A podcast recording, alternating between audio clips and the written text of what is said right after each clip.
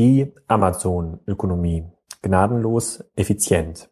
Dieser Beitrag wurde veröffentlicht am 6. Januar 2014 auf kassenzone.de und seitdem mehrere tausend Mal gelesen. In den Wochen vor Weihnachten gab es in den Publikumsmedien eine aufgeregte Diskussion über die fatalen Folgen des Onlinehandels, für die Amazon ob seiner Größe stellvertretend herhalten musste. Die meisten der genannten Argumente waren und sind vollkommener Blödsinn. Aber im Zeitalter der Klick- und Zuschauergeilen Online-Medien haben sie hervorragend funktioniert. Ohne den Unfall von Michael Schumacher hätten wir in den letzten Tagen sicherlich auch noch mehr über gestresste Fahrer bei Paketdiensten und ausgestorbene Innenstädte erfahren. Da kann man nur gute Besserung wünschen.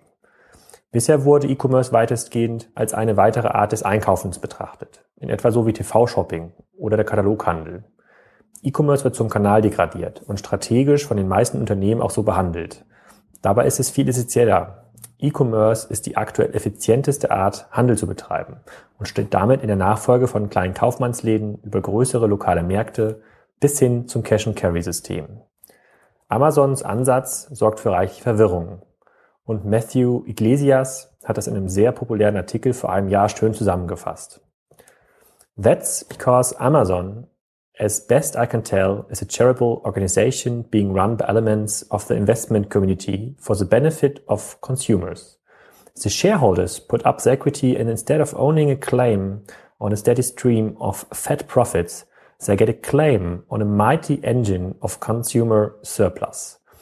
Amazon sells things to people at prices that seem impossible because it actually is impossible to make money that way. And the competitive pressure of needing to square off against Amazon cuts profits margin at other companies, thus benefiting people who don't even buy anything from Amazon. E-Commerce ist keine Sicht und ist keine Schicht, die man auf diese Handelsmodelle auflegen kann, um diese zu optimieren. E-Commerce ersetzt die meisten dieser Handelskanäle. Diese Sicht wurde bisher als Absolutismus abgetan. Sie galt aus Sicht der alten Händler als engstirniges Dogma der verhassten Onliner. Bis zum heutigen Tage wird alles getan und gesagt, um die alten Handelsmodelle schön zu reden. Der stationäre Handel wird immer Bestand haben ist nur eine der vielen falschen Aussagen, die permanent wiederholt werden. Sie ist falsch, irreführend und aus den Mündern von Geschäftsführern auch unsäglich. Die stationäre Präsentation von Waren wird für einige Sortimente weiterhin relevant sein. Wäre vielleicht die viel richtigere Aussage. Aber in 2013 hat sich kaum einer der Protagonisten getraut, das zu sagen. Und 2014 wird aus meiner Sicht das Jahr, in dem sich das ändert. Brandon Fail von Shoplift hat in einem lesenswerten Artikel die Selbstlügen der Branche zusammengefasst. And if you just look at the stuff from the past two years and you're willing to stick with a while and flip through a whole bunch of these, you'll find a common storyline told and retold before your eyes. It goes something like this. Don't worry. Most shipping, most shopping still takes place in stores, not online, especially for clothing and apparel. Second, there's time. shopping will continue to shift to the web smoothly and slowly between now and 2020. Third, the trick to winning is giving shoppers everything they want. So we set out how to figure and what shoppers want by asking them. Fifth, everyone now needs to offer shoppers an omni-channel experience, which means retailers must quickly get good at everything all at once. Sixth, Doing that will differentiate you from the pack. It won't be easy, but you spend enough, it's totally in reach.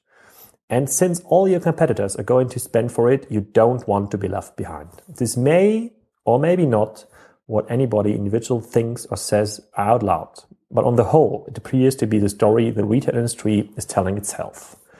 Eine globale Lüge also. Unser Leitspruch, Handel ist Wissen meint den Wissensvorsprung, den heutige Handelsmodelle haben müssen, um im Wettbewerb erfolgreich zu sein. Das betrifft zum einen das Wissen um das richtige Handelsmodell und noch mehr das Wissen für die richtige Umsetzung. Die vom Brandon Fail so schön aufgezeigten Selbstlügen sind dagegen eine Art Schutzbehauptung. Historische Daten werden verwendet, um Gegenwart und Zukunft zu beschreiben. Die Betrachtung von E-Commerce-Handelsmodellen, insbesondere in Publikumsmedien, bezieht sich deshalb oft nur auf Oberflächlichkeiten, wie man es im Fall von Amazon gerade sehen kann. Umso erfreulicher ist der lange Bericht zu Amazon von Markus Brauk in der letzten Spiegelausgabe im Jahr 2013 mit dem Titel gnadenlos.com. Im Beitrag stellt er unter anderem die folgende Frage. Die Frage, die sich verunsicherte Kunden stellt, lautet schlicht. Wie böse ist Amazon? Eine Antwort ist nicht so leicht. Vieles von dem, was Amazon zur Last gelegt wird, sind die Folgen eines allgemeinen Siegeszugs des E-Commerce, für den Amazon ikonografisch steht. Leere Kaufhäuser, öde Innenstädte, tote Buchhandlungen. Frustrierte Händler, deren Geschäftsmodelle nicht mehr funktionieren. Ist der Löwe, der die Gazelle erlegt, böse oder einfach nur schneller? Im Beitrag wird herausgearbeitet, dass Amazon nicht böse ist, auf jeden Fall nicht zu seinen Kunden. Amazon ist lediglich ein Platzhalter für den gesamten E-Commerce. Sie reizen das Modell vollends aus, das kann man gut oder schlecht finden. Deutlich wird allerdings, dass alte Handelsmodelle gegen diese Form des Handels nicht ankommen können und halbtote stationäre Modelle, die es in den letzten 20 Jahren verpasst haben, an ihrem Geschäftsmodell und in die Umsetzung zu investieren, sind lediglich Opfer ihrer eigenen Selbstlügen. Insbesondere diese Handelsmodelle versuchen nun aber umso verzweifelter E-Commerce-Modelle nachzuahmen, bis sie zu der Erkenntnis gelangen, dass im E-Commerce am Ende nur der Kostenführer und Hersteller gewinnen können. Der Rest teilt sich die verbleibenden 10% Marktanteil. Niemand braucht mehr unzählige kleine Handelsportale und schlecht gemachte Online-Shops stationäre Händler. Dieses Thema wird in aller Tiefe auf der K5 Cruise im März diskutiert. Es reicht scheinbar noch nicht mal mehr aus, das richtige Handelsmodell zu wählen. Man muss es auch noch effizient umsetzen und betreiben. Willkommen im Heinemann-Kegel.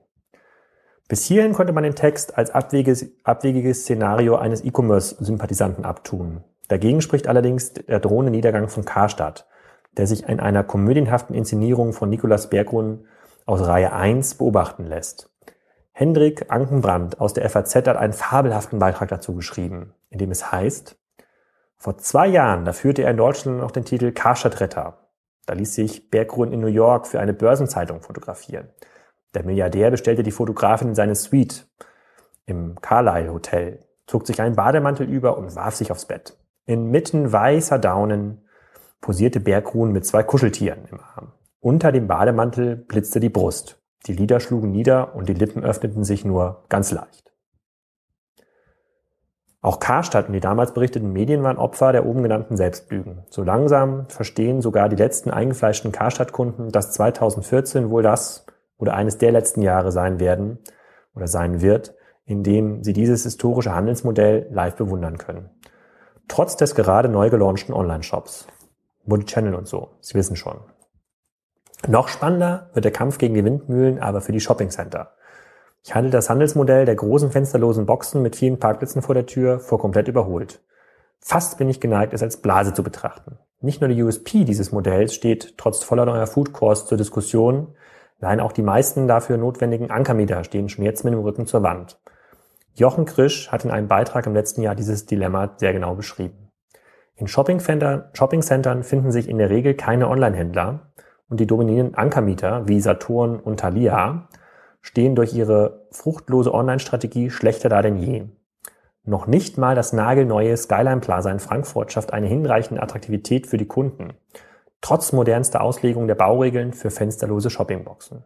In der FAZ wird es so beschrieben.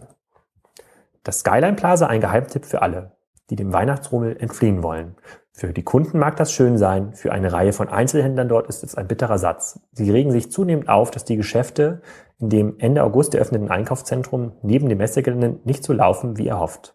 60 von 170 haben ihrem Ärger jetzt mit einer Unterschriftensammlung Luft gemacht. Sie fühlen sich vom Center-Management im Stich gelassen. Zu wenig Werbung, sagen sie. Zu wenig Aktionen. Die Toiletten zu abgelesen. Vor allem die Parkgebühren müssen sinken. Toiletten und Parkgebühren also, die Rettung des stationären Handels. Vielleicht liegt es aber auch daran, dass Kunden nicht mehr wie wandelnde Brieftaschen stationär einkaufen wollen. Vorne mit Geld in die Box rein, hinten mit Ware aus der Box raus. Für wen ist das denn noch attraktiv? Sogar Rewe verabschiedet sich von seinem Großflächenkonzept. Die Tom Lebensmittelmärkte werden zu attraktiven Shoppingcentern umgestaltet. Sozusagen aus dem Mittelalter in die 90er Jahre. Auch eine Möglichkeit. Solange es aber noch Karstadt und Real in der Nähe gibt, dürfte das Rewe-Konzept wie ein Ritz unter den SB-Warenhäusern wirken. hat ein Blogger dazu geschrieben. Das Jahr 2014 beginnt bei Kassenzone.de also mal wieder mit einem Abgesang auf die alten Handelsmodelle. Solange der Onlinehandel weiterhin so leichtsinnig unterschätzt wird, werden aber noch ein paar Beiträge zu dem Thema folgen. Versprochen. Handel ist Wissen, aber viele wissen das noch nicht. Vielleicht muss ich mir für 2015 ein neues Ankerthema suchen. Hoffentlich sogar. Vielen Dank. Bis zum nächsten Kassenzone Podcast.